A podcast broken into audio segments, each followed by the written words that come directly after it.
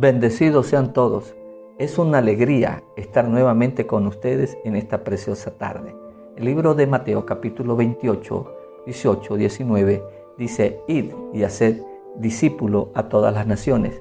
Pero lo que hoy estamos viviendo y experimentando es una generación.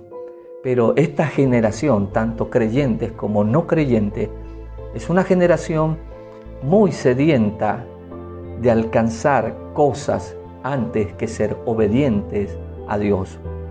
Esta generación está muy interesada en los recursos de Dios, en que ser obedientes a Dios.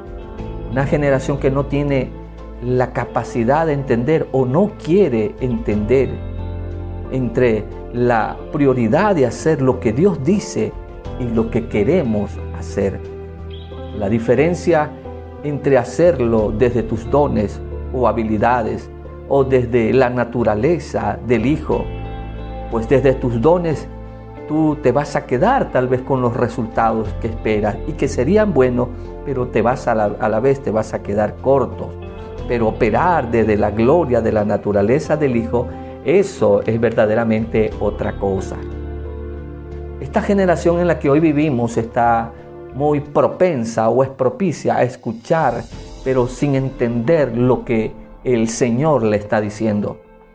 Es que verdaderamente Jesús no nos mandó hacer cosas, sino antes entender la vitalidad que, que, que es el tener o que es el ser obedientes a Dios. No es, amado, lo que hagamos, es como lo hacemos.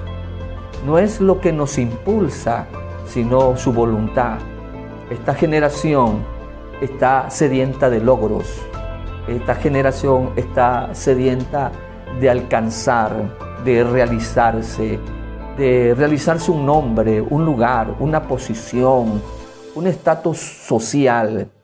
Quieren los recursos de Dios, pero no quieren servirle a Cristo. Se olvidaron de servirle a Cristo. Gente que quiere ser eh, profeta, que quiere ser apóstol, que quiere lugares prominentes, que quieren ser bendecidos, que quieren ser prosperados, pero se olvidaron de servir a Cristo y sobre todo se olvidaron de ser amigos y de establecer una relación de amistad. Gente o personas que, que se manejan por sus talentos, por sus dones, pero que no quieren ser parte del cuerpo de Cristo.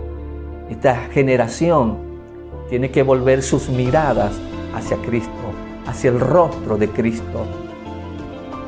Puedes procurar hacer las cosas que el Señor te diga y procurarlas hacerlas enmarcados en el Hijo. Pero si haces tus cosas sin mirarlo a Él, solo serás un canal para ser usado y no un canal de bendición para tu propia vida. El reino de los cielos no radica en lo que yo quiera hacer, sino en lo que me permita hacer.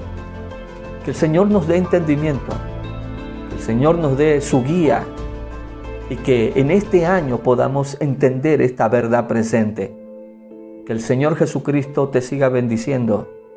Dios te guarde y te cuide y nos volvemos en una próxima oportunidad. Bendecidos.